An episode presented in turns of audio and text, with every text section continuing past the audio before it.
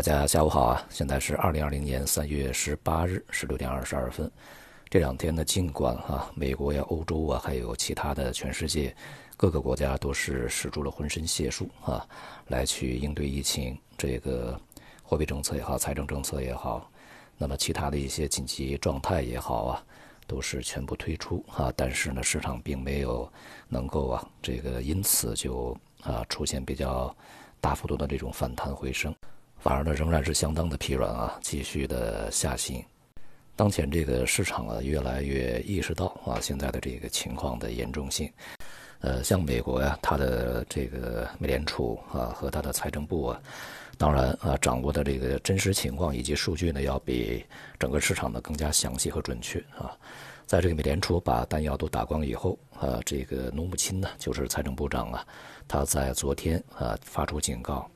呃，他认为啊，美国因此而遭受的打击是失业率啊，有可能攀升到百分之二十啊，这个要比这个零八年次贷危机还要高啊，并且他说呢，这次的疫情影响啊，可能会超过零八年的次贷危机啊，应该说这样的一个结论呢，是符合现在实际情况的。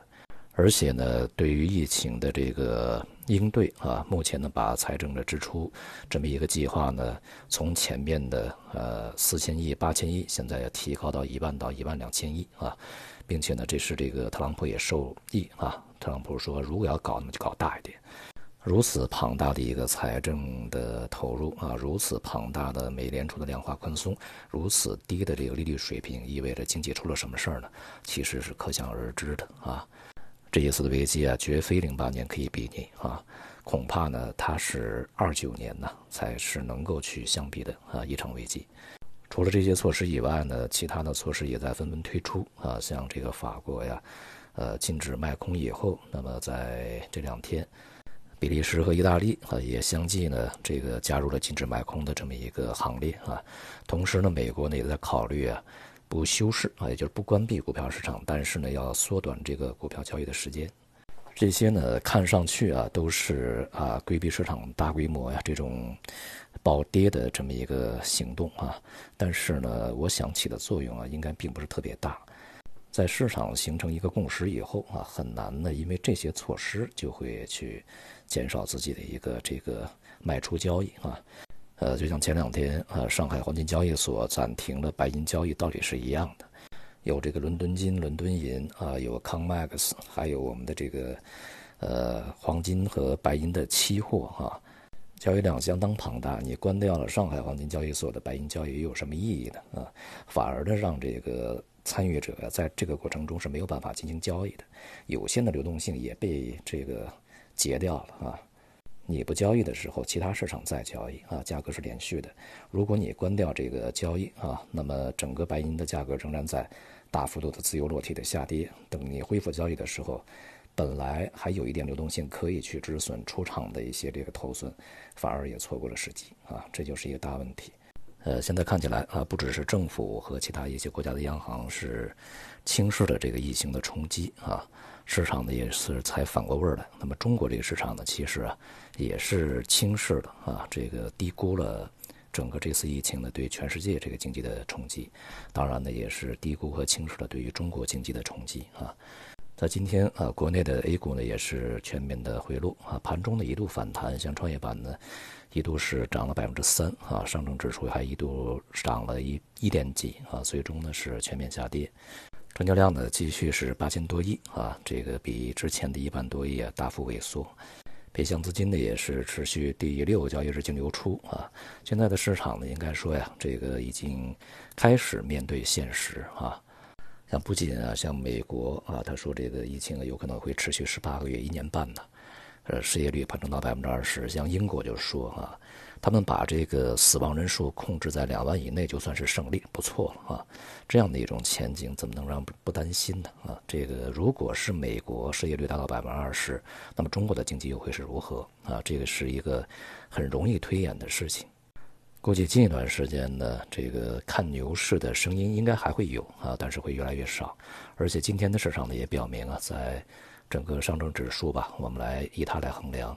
跌破这个春节以后啊所建立的低点两千六百八十五那个低档之前呢，出现呃向阳反弹的可能性呢是比较小的，而且呢不排除啊在未来呢，外围股市如果还是比较疲软，那么中国的 A 股呢会出现补跌，在这里面呢确实呃人民币资产以及中国资产呢可以形成一个全球啊风险市场的一个避风港，但是啊它的这个主要受到益处的啊，获利的是这个中国的债券市场，而不是股票市场。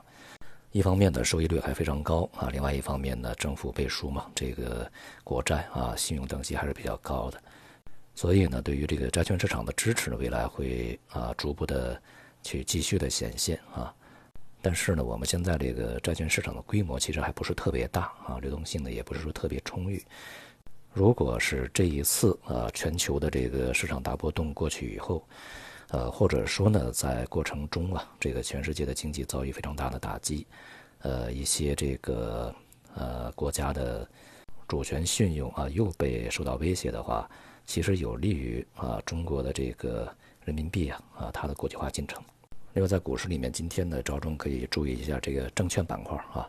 券商板块嘛，它是在这个行情的起点以及行情的终点被热炒的一个板块。那么今天券商也是大幅下跌啊，可以说呢，一些核心板块啊，尤其金融板块，现在的保险股啊，它的一个状态呢，就是未来券商和银行股啊，它的一个状态。总体来说呢，下跌仍然只是刚刚开始啊。那么现在呢，从全世界的角度呢，找不到这个不再下跌的股市啊，找不到不再下跌的资产。像今天的亚洲股市呢，跌幅普遍也都在百分之三到五之间啊。目前恒生指数的跌幅呢也是超过百分之四啊，它的下档空间仍然是相当广阔的。而且 A 股啊在反过味儿来以后啊，就是面对现实，把这个之前过于乐观的预期打消以后，呃，确实也不排除会有一个加速下行啊，这种风险还是蛮大。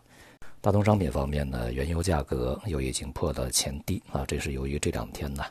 这个俄罗斯、沙特也都是没有任何啊重新再去谈一谈的状况啊，这个供给呢急速增加，而这个需求呢断崖式下跌，这样的一个状况是油价继续下跌的这个可能性呢也是大大增加的啊，所以说一些极端的价格出现呢也并非不可能。关键还在于呢，有色啊、黑色、化工在今天呢全部的走软，所以也就意味着整个的商品呢，它的下跌啊，可能已经正式开启。前面是这个原油领头啊，接下来一些这个基础的原材料啊、资产呢，钢铁、煤炭啊、有色这些可能都会跟上啊，这个一轮下挫呢，恐怕难以避免。在这种情况下呢，任何的风险资产，其实你投入进去以后，恐怕获得的都是这个亏损嘛。所以呢，我们可以去持有一些避险资产，但是避险资产里面很显然，黄金、白银是不可靠的啊。那么只有现金和国债啊，是现在呢最理想的选择。当然了，在之前这个成功选择这两个资产的，已经啊成功躲过这样的一个波动。那么现在去选择呢，仍然是来得及的啊。好，今天就到这里，谢谢大家。